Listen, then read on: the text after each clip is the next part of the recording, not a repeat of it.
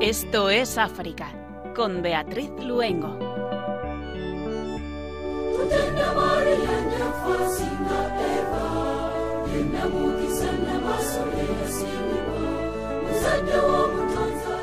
Muy buenas tardes. Comenzamos una tarde más de jueves, esta hora africana en la que encomendándonos a María, nuestra Madre, y mucho más en este mes de mayo, nos acercamos al continente hermano. Saludamos a nuestros oyentes, Javier Pérez en el control de sonido, nuestro compañero de Guinea Ecuatorial Pedro Calasaznán y Beatriz Luengo quien les habla.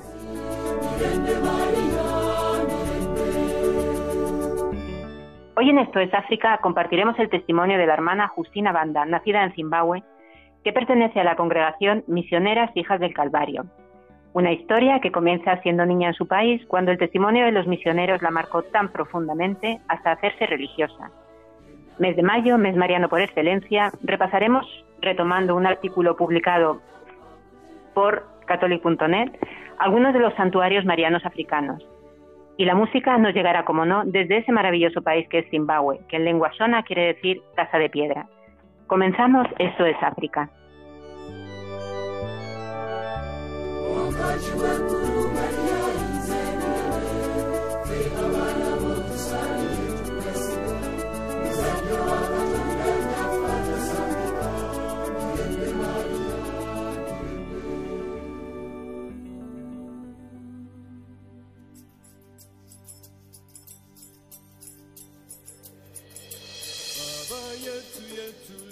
África registra ya más de 78.000 contagios por coronavirus y las muertes rebasan las 2.600 según cifras abortadas por los Centros de Control de Enfermedades de África. El norte de África sigue siendo la región más afectada, aunque la región del oeste de África está alcanzándola en cifras, especialmente Ghana, Nigeria y Senegal. África del Sur es el país más afectado. En el este de África la situación es eh, particularmente grave en Sudán y Kenia. Y en el centro del país, más afectado, el, país más afectado es Camerún. Como, como nota positiva, se han constatado alrededor de 30.000 recuperaciones desde la declaración de la pandemia en el continente africano. Enfermeras hacen mascarillas para ellas y sus pacientes ante el coronavirus.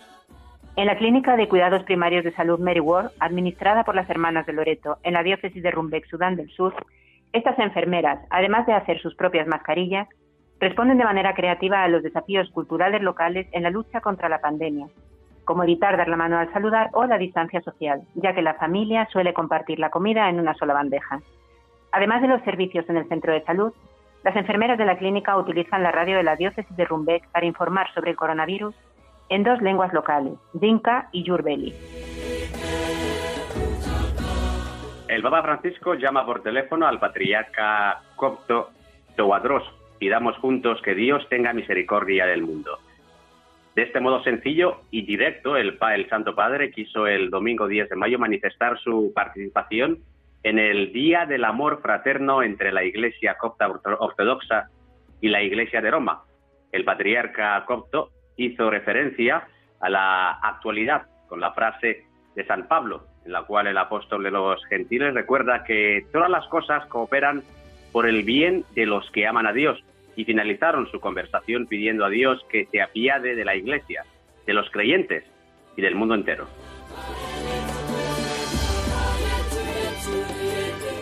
Los misioneros ayudan a las mujeres porteadoras para sacarlas de una vida de sufrimiento y esclavitud. Este es el proyecto lanzado por los Padres Blancos, también conocidos como Misioneros de África, en la República Democrática del Congo, en apoyo a la asociación Mujer a Pie, que en Bukavu, la capital de Kibú del Sur, una región altamente inestable, ayuda a cientos de mujeres de los barrios más pobres y desfavorecidos que transportan sobre sus hombros el material descargado de los barcos al puerto. Una agotadora e interminable vía crucis que socava su salud. Este proyecto de ayuda, iniciado y apoyado por la sociedad civil congoleña, tiene como objetivo ayudar a sus miembros a través de microcréditos, que comiencen un pequeño negocio que ayude a cambiar el destino de estas mujeres porteadoras. En Malawi, el COVID-19 impone la necesidad de mejorar la oferta de e-learning. Las instituciones educativas de Malawi están atravesando un momento difícil en medio de huelgas y cierres relacionados con las medidas de contención de la, de la pandemia del coronavirus. Según el canciller de la Universidad Católica de Malawi, Francis Nkoma, el e-learning podría ofrecer una solución a las necesidades de los alumnos para continuar sus estudios.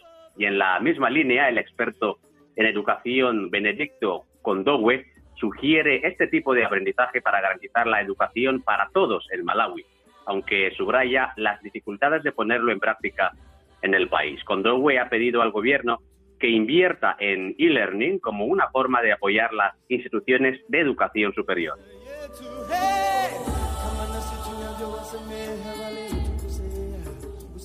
La Iglesia en África se prepara para la reanudación de las celebraciones de forma segura. Varias iglesias en África están reanudando sus actividades después del bloqueo impuesto por el COVID-19, respetando estrictas medidas sanitarias. A partir del próximo 20 de mayo se reanudarán las celebraciones litúrgicas en Burkina Faso. En Senegal, el presidente Macky Sall anunció la reapertura de los lugares de culto musulmanes y cristianos el pasado 12 de mayo. En Costa de Marfil permanecen abiertos desde el 8 de mayo, con excepción de Abidjan, donde permanecen las restricciones impuestas por el gobierno en marzo. En Ghana, las iglesias cristianas han establecido pautas comunes para garantizar la seguridad de los participantes en celebraciones religiosas.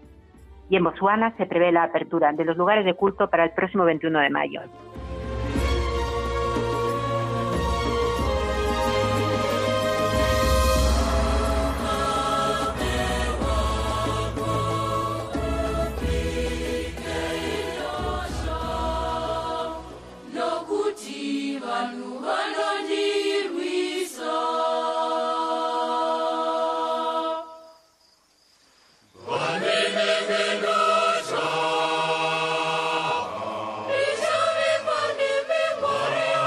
República de Zimbabue, un país del sur del continente africano cuyo nombre significa en lengua sona casa de piedra. Un país que en los siglos XIII y XIV alcanzó una gran importancia cuando los bantúes crearon el imperio Monomotapa, cuyo centro se encontraba en las ruinas de Gran Zimbabue, donde se halló el pájaro de Zimbabue, símbolo nacional del país. Es también el lugar de las cataratas Victoria o la riqueza de las pinturas rupestres de Matobo.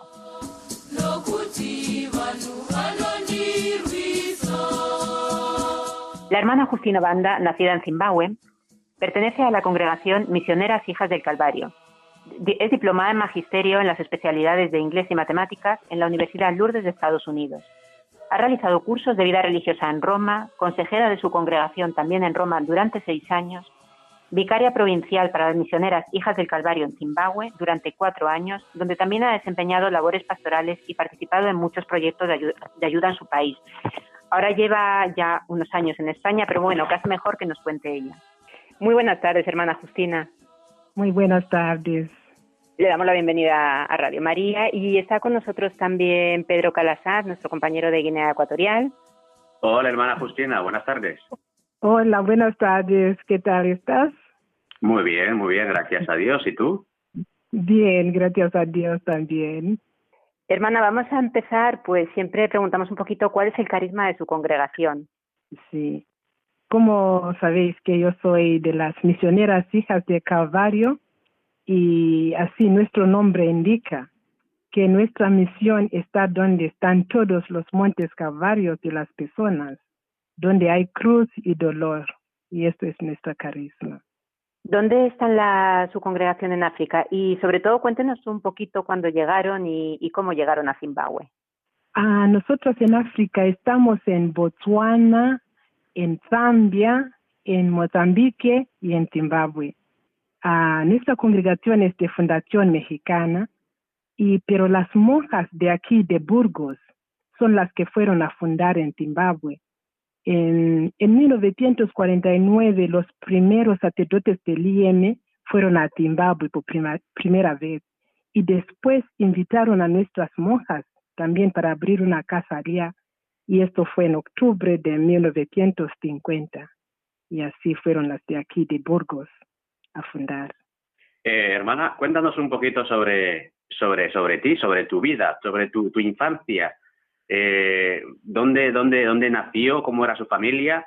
eh, cómo se convirtieron sus padres al, al, al, catolicismo, cómo, cómo creció, cómo, cómo se crió. Cuéntanos un poquito sobre esas anécdotas que forman parte de su vida. Ah, yo nací en Zimbabue, en una poblado, un, poblado que se llama Kamatizi. Es un poblado de la mina y está en el oeste, oeste de, de Zimbabue. Y mucha gente de los países alrededor iban a buscar trabajo en las minas de Zimbabue, Sudáfrica, Zambia y mi papá era de Malawi y entonces él fue también a Zimbabue a buscar trabajo y allá encontró a mi mamá y se casaron. Y, mi papá era católico y mi mamá aceptó esto, el cristianismo. Y entonces en, en esta mina es donde yo nací y las cosas estaban más cerca porque en las minas las escuelas y hospitales todos son de, de la mina porque intentan dar así recursos a sus trabajadores y a los hijos. Y entonces yo tenía esta oportunidad también de disfrutar estos, uh, estas cosas.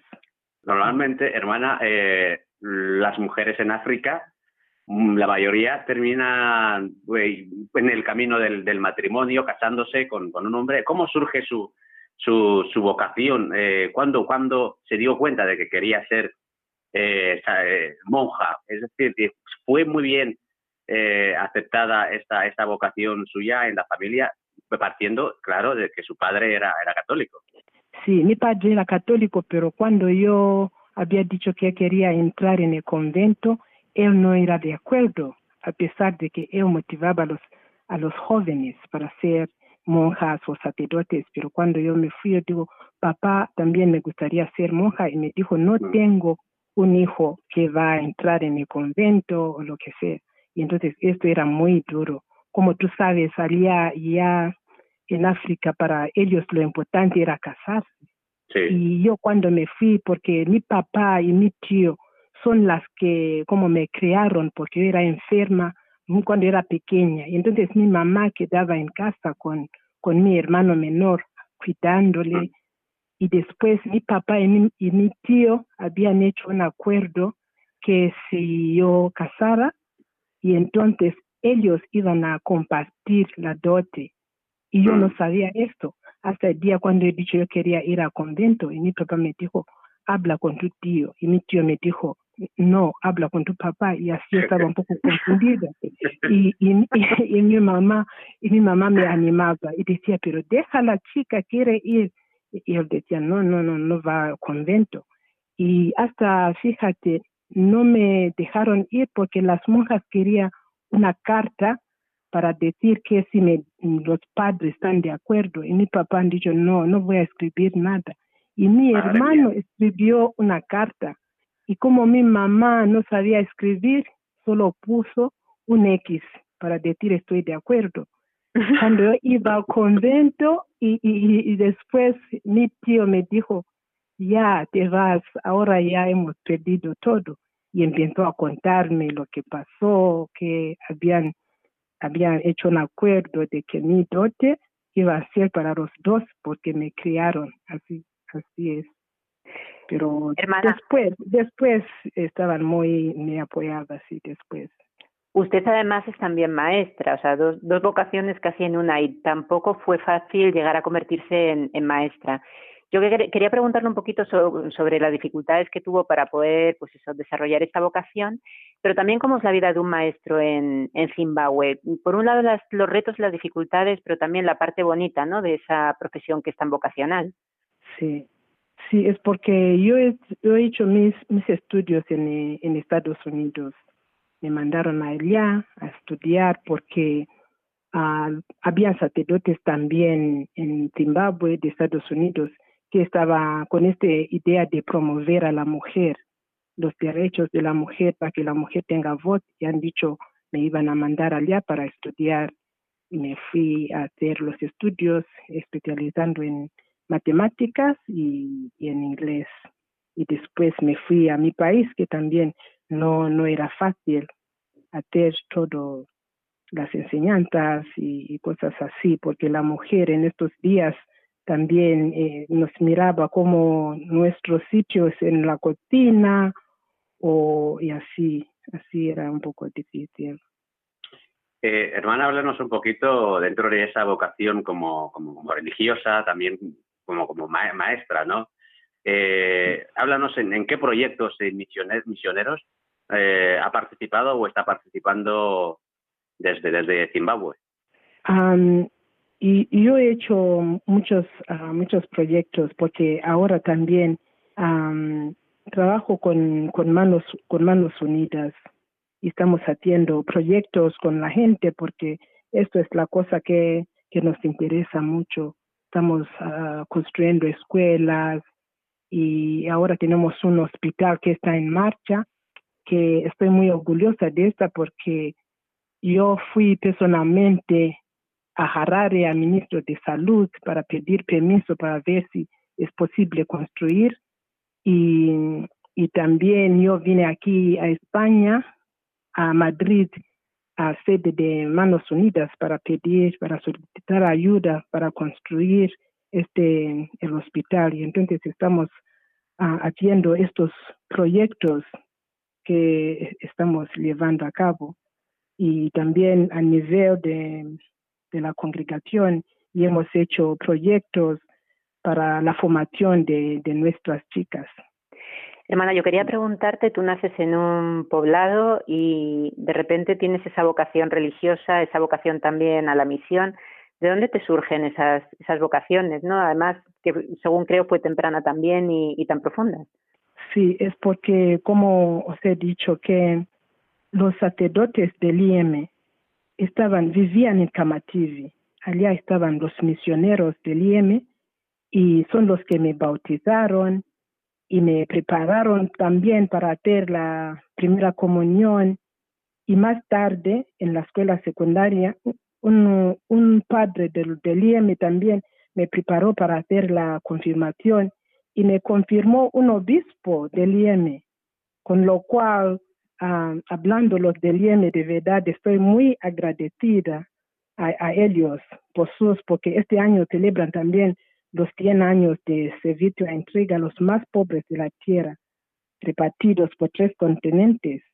Y, y, entonces con esto motivo de verdad quiero decir mil gracias a ellos porque son ellos que como sembraron esta, este deseo porque los fines de semana venían las monjas y entonces las monjas la manera de trabajar con la gente y ayudaban a la gente y con todo ellos y esto también me, me daba este impulso de tener estas ganas también de ayudar a la gente, de ayudar a los pobres, acompañando a los pobres. Y, y así surgió mi vocación. Yo hablé con un sacerdote del IEM y me dijo, no, tú eres joven, pequeña, tú hay que esperar hasta que crezca un poco. Y, y ¿Qué año tenías, hermana? Yo tenía 12 años cuando yo me fui a hablar con el sacerdote. Sí, porque mi, mi, mi, tía me dijo, vete a hablar con el sacerdote, porque nosotras si queremos hacer algo, nuestra, siempre hablamos con las tías para decir, tía, quiero hacer esto, y, y así siempre mi tía estaba así apoyándome. Y después, uh, cuando yo terminé, terminé mis estudios de la escuela primaria, me dejaron a ir a estudiar en la escuela de los maristas y pero mi papá no era de acuerdo y, me decía, no, mejor llevar a esa chica muy lejos para que esta idea de entrar en el convento puede desaparecer. Pero mi mamá decía, no, déjala. Y así me fui a estudiar en los maristas, que era como 45 kilómetros de mi casa. Y, y me fui allí a estudiar y hacer también ese curso de ser monja. Y hablando precisamente sobre sacerdotes religiosas, ¿cómo es la situación de, la, de nuestra iglesia ahí en Zimbabue? ¿Es relevante la presencia de los cristianos y en qué sentido es relevante? Ah, los cristianos son, no somos muchos, sí, hay otras confesiones, pero allí la fe y la tradición van unidas, como aquí en España. Nuestros ritos también son importantes y en la actualidad los misioneros intentan evangelizar desde ellos y ha crecido la semilla y se ve que está, está el fruto de sacerdotes religiosas y líderes laicos de las comunidades rurales, todos nativos, y pero todavía tenemos algunos uh, sacerdotes que son de aquí de España, pero ya la mayoría son somos nativas. Eh, hermana, quiero saber eh, cómo es la situación ahora, partiendo un poquito desde tu, tu historia, ¿no? Cómo lo que tuviste que pasar eh, cuando tuviste esa vocación de querer entrar en el convento, todos los obstáculos. Eh, han pasado ya muchos años. Quiero saber a día de hoy cómo es la situación de esas nuevas vocaciones que surgen. Es decir, ¿sigue habiendo esos obstáculos o ya hay un poquito más de libertad de que cada una eh, o cada uno pueda pues decidir libremente de querer ser sacerdote o querer ser monja sin necesidad de ese consentimiento de los padres? Sí, esto todavía hay porque para, para nosotros o para África es importante tener hijos. Y entonces si una persona dice que iba va a convento y ya es un poco difícil y entonces vamos eh, así ayudando a los familiares a entender por qué estamos haciendo esto, que no es solamente tener hijos. Y ahora como estamos también trabajando a codo a codo con ellos en los poblados, están viendo lo que estamos haciendo. Yo como maestra eh, estoy enseñando, voy allá en el bosque enseñando a la gente y hasta las mujeres que no tuvieron la oportunidad de terminar los estudios, voy animándolas a decir, vamos a hacer esto todas juntas. Y, esto se va un poco ayudándoles a ver que de verdad lo que esta gente está haciendo, evangelizar, para cambiar, para ser mejor, ser cristiano, predicando. Y, pero, pero todavía, si una dice que quiero entrar en el convento, por ejemplo, como te he dicho con, mi papá, él hablaba con nosotras, las chicas, debe, debe, debe ser monjas, sacerdotes. Y yo he dicho que quería ir, han dicho que no. Así es, así es. Soy siempre dicen así los papás, quiero, queremos monjas, pero no de mi familia. Y así, Hermana, te vamos a pedir que nos traslades un poquito a, allí a Zimbabue y va a ser a través de algunas de las festividades más importantes que hay dentro de nuestra fe, ¿no? Una que está un poquito más lejana, que es la Navidad, que creo que tenéis una forma muy peculiar de decorar las casas y de celebrar la Nochebuena, pero también la Semana Santa y la Pascua. Cuéntanos un poquito algunas de estas tradiciones. Ah, por ejemplo, como Navidad, y ahora es como en las ciudades donde, donde la gente se oye que hay, hay luces, hacen cosas como, como aquí, pero nosotras en los pueblos es, otra realidad, porque como nuestra congregación es para los pobres, estamos más metidos con, con los pobres. Y la Semana Santa y Pascua y la Navidad en África, en la misión, es como una espera de verdad a esa Mesías débil, pobre, que nace en tantas realidades de pesebres humildes que hay en África. Eh, comparo con Europa y más concreto con, con España, que es donde vivo ahora, gran parte de España y es no toda espera o consumo a las cenas y comidas de empresas adornos resplandecientes con bombillas de colores artificiales, porque yo una vez un amigo me llevó por, por Madrid y han dicho, vamos a, a ver las decoraciones de Navidad. Yo decía, ¿dónde están los nacimientos? Han dicho, no, no hay. Fuimos a buscar y encontramos algo por Alcalá, pero era como una cosa así puesta que no tenía más sentido. Y, y nosotras allá en África en estas en estos festivos vamos a la iglesia eh, la noche anterior y quedamos allá porque siempre tenemos misa de gallo. Y estamos allá celebrando la misa a medianoche estamos bailando y tomando té porque es como una cosa de lujo. Y no es siempre la gente tiene este lujo de tomar té, tomamos té, bailamos quedamos toda la noche allá en la iglesia, como estamos lejos de nuestros, nuestras casas, quedamos toda la noche bailando y a las cinco tenemos misa y después ya regresamos a, a nuestras a nuestras casas. Pues hermana, vamos con, nos hemos trasladado allí, nos hemos quedado contigo con esa, con esa Navidad, con esa Semana Santa y vamos a hacer un minutito de, bueno, de escuchar esa preciosa música de Zimbabue y mientras reflexionamos lo que estás, sobre todo lo que nos estás contando, y ahora volvemos otra vez y continuamos con la entrevista, ¿sí?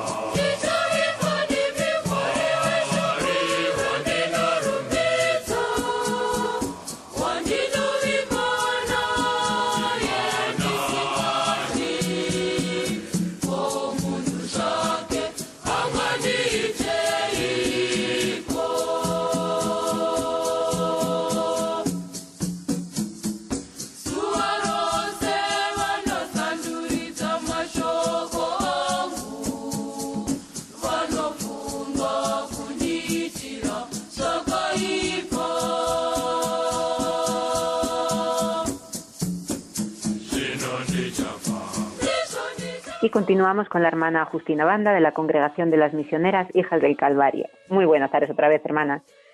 Sí, buenas tardes. Hermana, viene a España y le ofrecen la posibilidad de quedarse cuidando de religiosas ya mayores.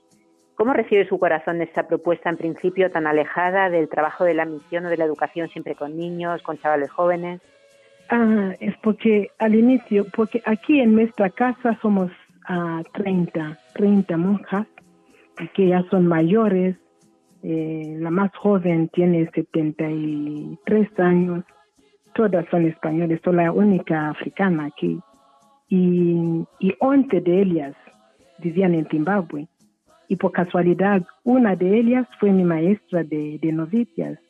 Y cuando yo era niña, yo veía estas monjas y cuando me dijeron si puedo quedarme, no era muy, muy difícil, porque yo de verdad en mi vida tengo una frase que siempre digo, nada sucede por casualidad, es todo en planes de Dios. Y entonces con esta frase me ayuda muchas veces en superar a veces las situaciones que me da un poco disgusto.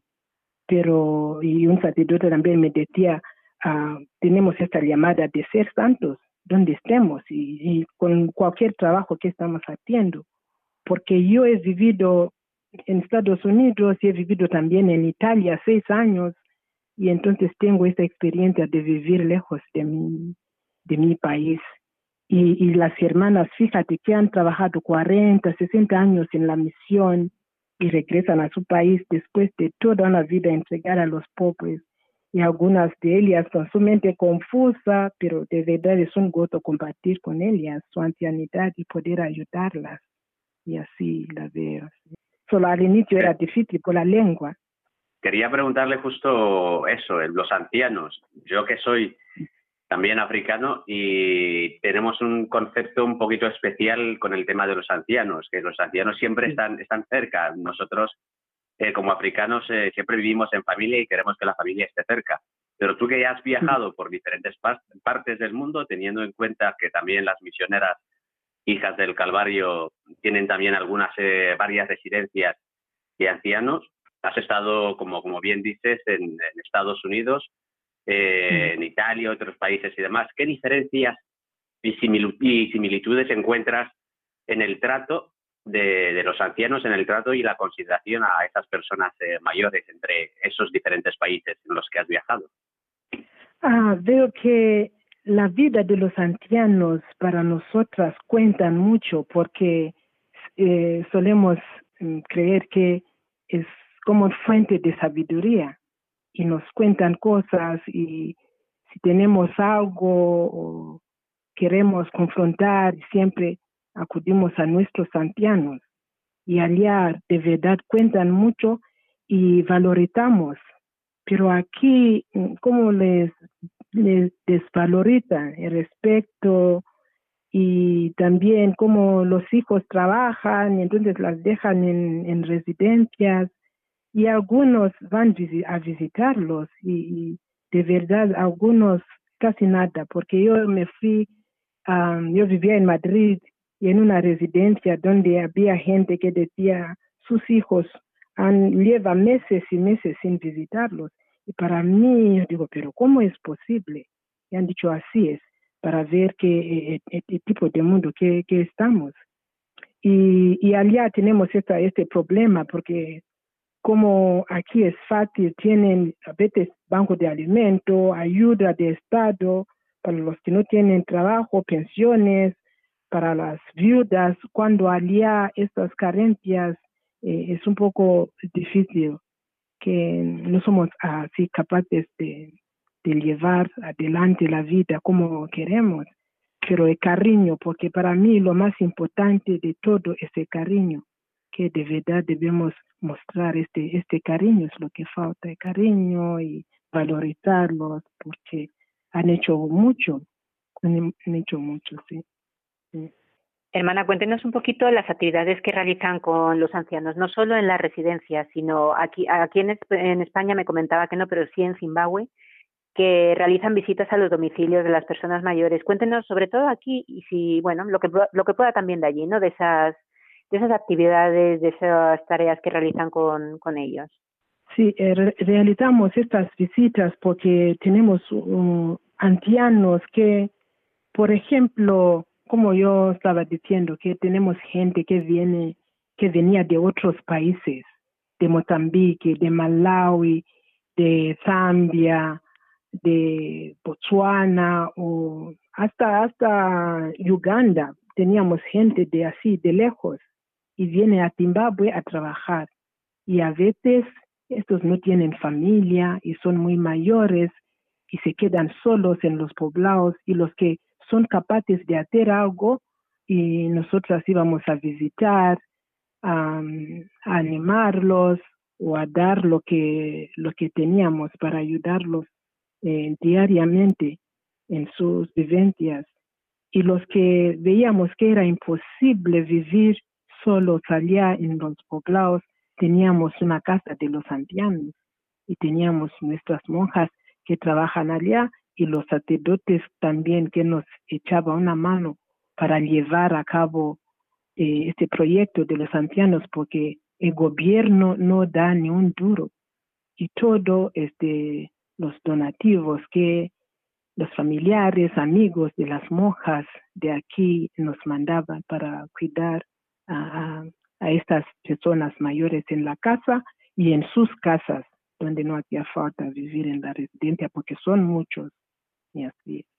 Eh, hermana, mirando un poquito, consultando la página web de, de, la congregación, en relación con, con este cuidado de, de, los ancianos, me gustaría que nos comente pues esa la, la frase que, que, está en la página web, ¿no? Y, la, y también que la compartiera con, con nuestros oyentes. La frase dice, ayuda a la persona a contemplar su historia como una historia de amor y a que descubran la ternura, compasión y el, y el amor de Dios en todos los acontecimientos vividos a lo largo de sus años. Eh, eh, explícanos un poquito qué es lo que quiere decir esa frase. Ah, sí, el cuidado y atención a las personas mayores, eh, decimos, va, va más allá de la atención a sus necesidades básicas de alimentación, de higiene y medicamento o medicación, y que hay que caminar con ellas al ritmo que ellas caminan y por el camino que ellas caminan en este momento de su historia. Su caminar está debilitado por el paso de los años porque ya son mayores. Y lo importante no es que se cumplan muchos años, lo realmente importante es que esos años estén llenos de vida y los mayores tienen muchas vidas vividas y esto sabemos. aquí 96, 100 años y, cosas así, esto es eh, una vida vivida. Y si les miramos desde la mirada de Dios, toda su persona transmite debilidad envuelta en una gran ternura. Son la ternura de Dios y esto se ve porque como aquí de verdad se ve que es la ternura de Dios. Eso es lo que nosotras como misioneras les queremos anunciar. La vida muere en Monte Calvario, pero no se queda allí. Hay un camino para llegar a Tabor, otro monte, y así miramos el monte de la transfiguración del Señor. con Él. Si Él camina con nosotras en la debilidad, todo es paz, sosiego, alegría, y, de nuestro corazón saldrá el grito, qué bien se está aquí. Y entonces, ojalá todo centro de mayores y residencias sean un monte tabor para todas las personas mayores que vivan en ellos. Y esto es lo que estamos procurando nosotras para crear este monte tabor para nuestras monjas que han dado su vida para los pobres y así para todos, para todo mayor. Hay que procurar hacer esto, que vivan este todos los centros de residencia sea un monte tabor para las personas mayores. Hermana, antes hablaba también de, del tema de las familias, ¿no? De las, de, de, las personas mayores que bien están en residencias o que viven solos. ¿Cuál es el trabajo que realizan con las familias?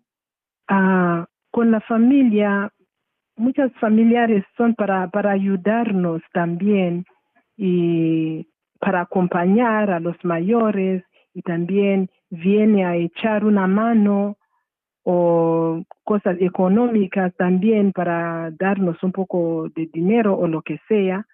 No tiene casi nada, pero lo poco que, que tienen y su tiempo para, para, para que así vamos ayudando a nuestra gente, porque se ve que eh, en África no tenemos pensiones como aquí. Aquí muchas veces yo oigo mis amigos así felices hasta celebrando que se van a jubilar yo digo, pero ¿cómo es posible? Porque nosotras en África, cuando se jubila una y ya se corta, se corta el saldo y la persona no tiene dinero para ir tirando adelante y la gente está casi mm, así llorando, cuando aquí están celebrando.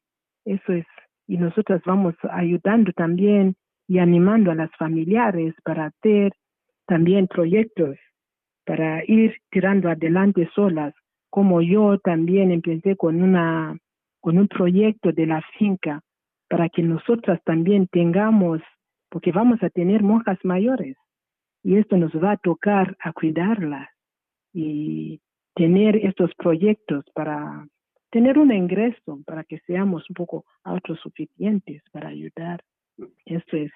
Eh, hermana, antes de llegar a la última pregunta, hay muchas personas que no conocen África y mucho menos eh, Zimbabue en concreto. Si tuvieras que definirle a alguien lo que es Zimbabue, ¿qué, qué, qué le dirías?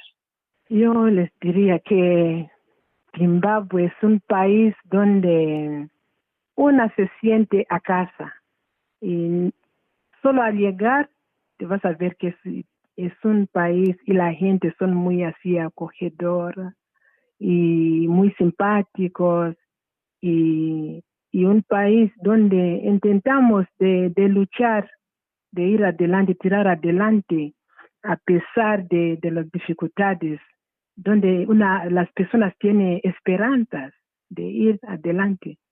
Esto, esto es Zimbabue, pero la gente, un encanto donde desde dar se sienta a casa. Una preguntita, hermana, porque Pedro decía la última, pero yo voy a hacer una más. Eh, es que no me resisto. Cuéntanos, cuéntenos quién es su santo, santa africana favorito y por qué. Ahí le tocamos un poquito su fe y su corazoncito. Ah, mira, ah, para mí no son los santos, son los mártires de Uganda. Yo estoy de verdad orgulloso de estos, estos mártires de Uganda. Y por casualidad, eh, los mártires de Uganda cae el día 3 de junio, que es el día de mi nacimiento.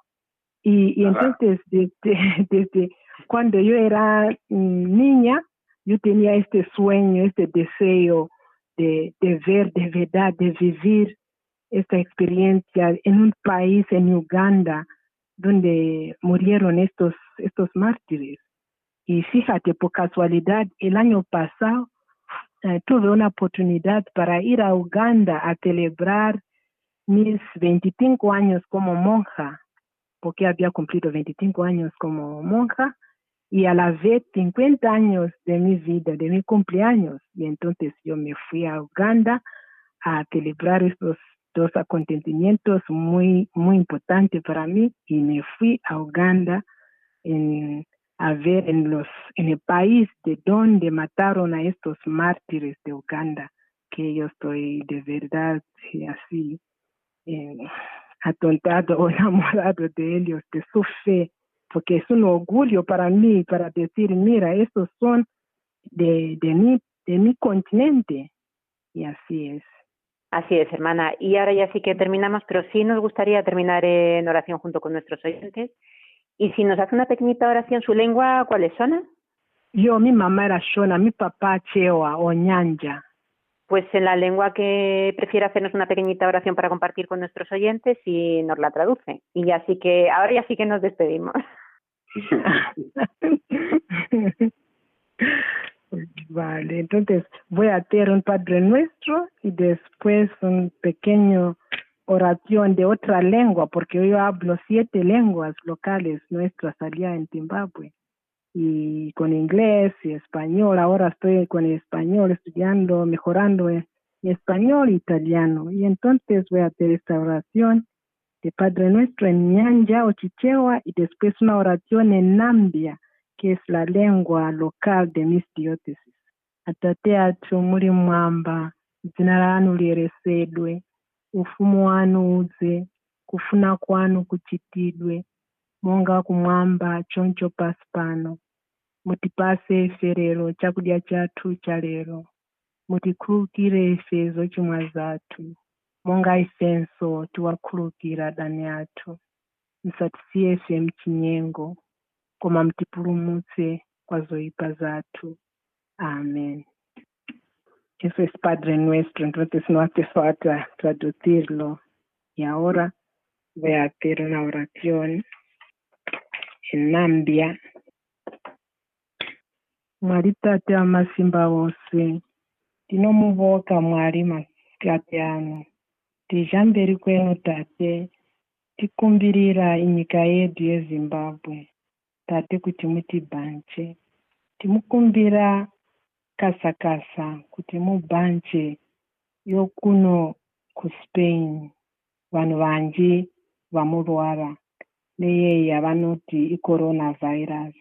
Tate muva muvabhanje vanhu venu mubhanje vanhu vose vomunyika yedu. Amen.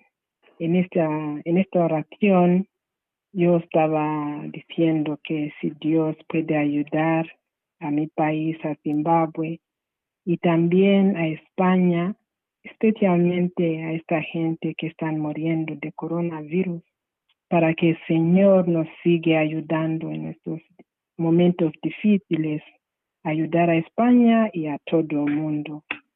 Amén.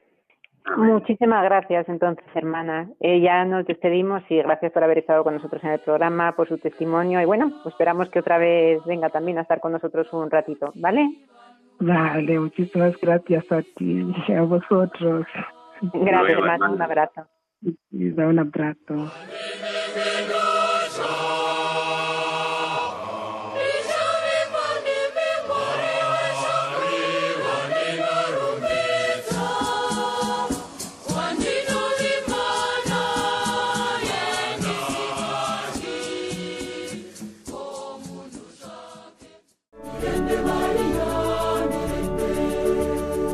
Estás escuchando el programa Esto es África con Beatriz Luengo. Como decíamos, el mes de mayo es muy especialmente el mes de María y para acercarnos a ella, llevársela a los mayores, a los enfermos y a otras muchísimas personas que escuchan la radio, necesitamos seguir contando con tu colaboración y sobre todo con tus oraciones, pero también, como no, con tus donativos, para poder seguir llevándoles a María y con ella a su Hijo.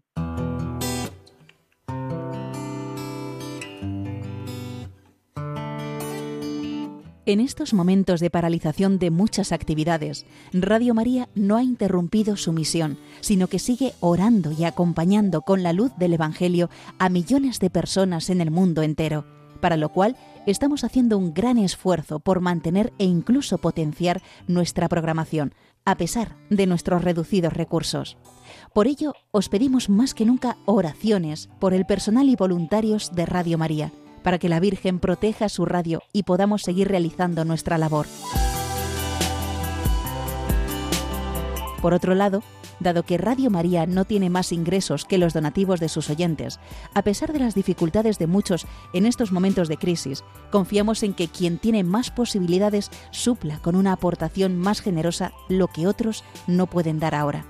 Así, entre todos, con donativos pequeños o mayores, Radio María podrá seguir avanzando en España y, a ser posible, ayudando también a otras Radio María de países más necesitados. Recuerda que puedes hacer tu donativo sin moverte de casa con una simple llamada al 91 822 8010 o a través de nuestra página web radiomaria.es, donde verás los números de cuenta a los que puedes realizar una transferencia bancaria o a través de pasarela de pago con tarjeta. Además, tenemos ya disponible el método de pago Bizum, que es una manera segura y rápida de realizar una transferencia bancaria a través de la APP de tu banco, instalada en el móvil. Para ello, tienes que darte de alta en Bizum, seleccionar la opción de pago con la posibilidad de realizar un envío a una ONG, localizándonos en el buscador como Radio María, o introduciendo nuestro código Bizum 38048. Y si quieres que tu donativo desgrabe, no olvides indicar tus datos personales como tu NIF y código postal, que en el caso de Bizum debes introducir en la casilla concepto. Radio María, una voz de esperanza en el mundo.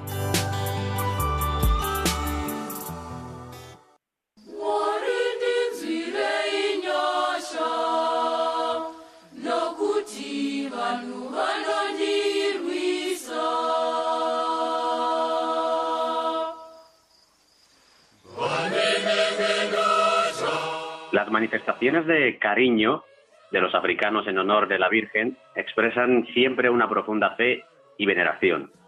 Hoy en Esto es África queremos acercarnos a algunos de estos santuarios marianos en África, que, como decía San Juan Pablo II, testimonian la presencia de María en la vida de la Iglesia. En Egipto, hablar de los santuarios eh, marianos es recordar la huida de la Santa Familia a esta tierra, de las, eh, de las alrededor de 160 iglesias dedicadas a la Virgen en Egipto, algunas son consideradas como auténticos lugares marianos o santuarios. Recordamos la capilla del Zarzal Ardiente en el monasterio de Santa Catalina en el Sinaí, la catedral de Notre Dame de Egipto, el santuario de la Virgen de Zeitún, la iglesia santuario la, eh, llamada La Sospesa en el Fustat y la iglesia santuario San Marí en Madi. El icono de la Virgen María que se encuentra en la iglesia de Almu Alaka es muy venerada. En Argelia, la Basílica de Nuestra Señora de África se eleva sobre un promontorio que domina la bahía de Argel. La visitan numerosos musulmanes, mujeres, jóvenes y ancianas, a veces solas, a veces acompañadas por el marido, entran a rezar a Nuestra Señora. Cuando la Basílica de Nuestra Señora de África fue construida debajo del altar principal se escribió, Nuestra Señora de África ruega por nosotros y por todos los musulmanes. Esa intercesión mariana no se ha eclipsado nunca y cristianos y musulmanes continúan rezando y ofreciendo homenajes florales a María. Angola, tierra de María. Los primeros misioneros construyeron una iglesia dedicada a Nuestra Señora Santa María. Hoy en Angola existen más de 100 iglesias y capillas dedicadas, dedicadas a la Madre de Dios.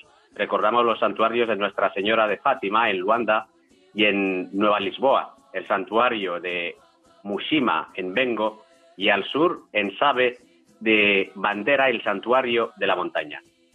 La gruta de Dasa en Benín, llamada Nuestra Señora de Arigbo, bendecida en el año 1954. Cada año, el 15 de agosto, acuden miles de fieles de Benín, Togo, Níger y Burkina Faso a este lugar.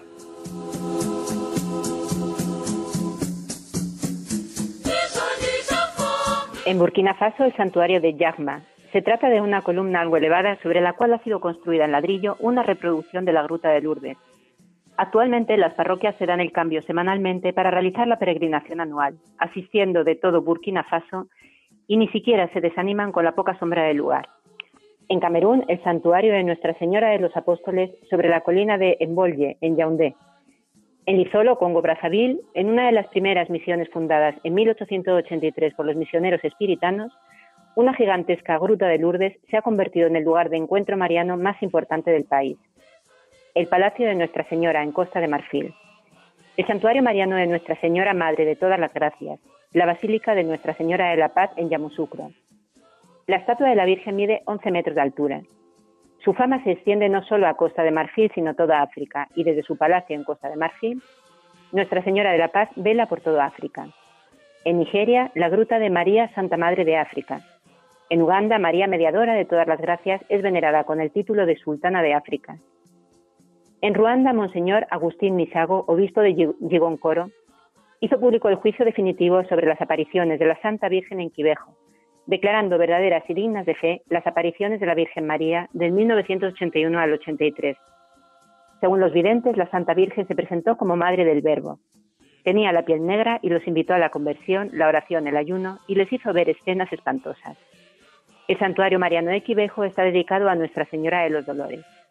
Y finalmente Suráfrica, donde no faltan los santuarios dedicados a la Virgen María, en 1952 durante un congreso mariano celebrado en Durban para celebrar el centenario de la llegada de los misioneros oblatos de María Inmaculada a Sudáfrica, el arzobispo Martin Lucas, entonces delegado apostólico de África del Sur, proclamó María Reina Asunta al Cielo, santa patrona de la Iglesia sudafricana, y el santuario mariano de Nuestra Señora de Ngomé en el corazón de la región Zulu, donde se venera a María con el título de María Tabernáculo del Altísimo.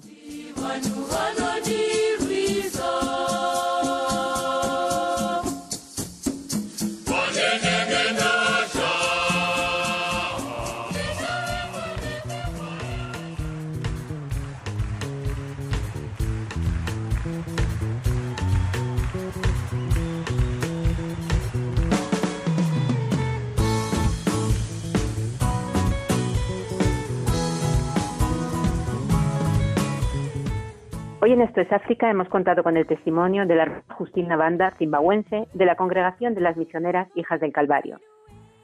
Con ella nos hemos ido a este país para conocerlo más y compartir su infancia, que supuso para ella en su fe la presencia de los misioneros, nuestra iglesia allí y el maravilloso trabajo que esta congregación realiza con los ancianos, aquí en Zimbabue. Pedro Calasanzán nos ha acercado a numerosos santuarios marianos que tenemos en África en este mes de mayo, mes especialmente dedicado a María y la preciosa música católica de Zimbabue. Con ella hemos querido rezar y meditar junto con todos ustedes, nuestros oyentes.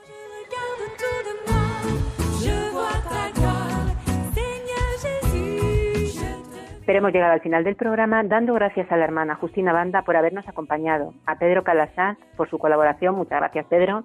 Nada, un placer.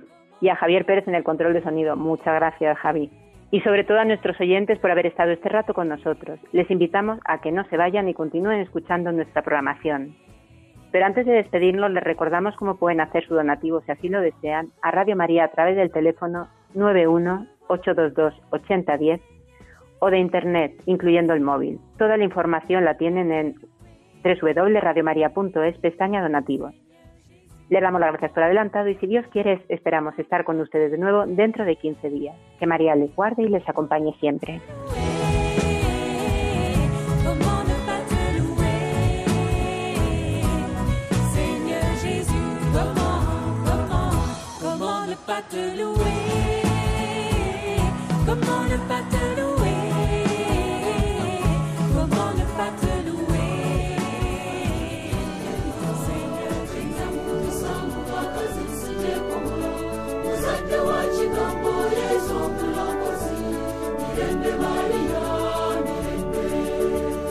Esto es África con Beatriz Luengo.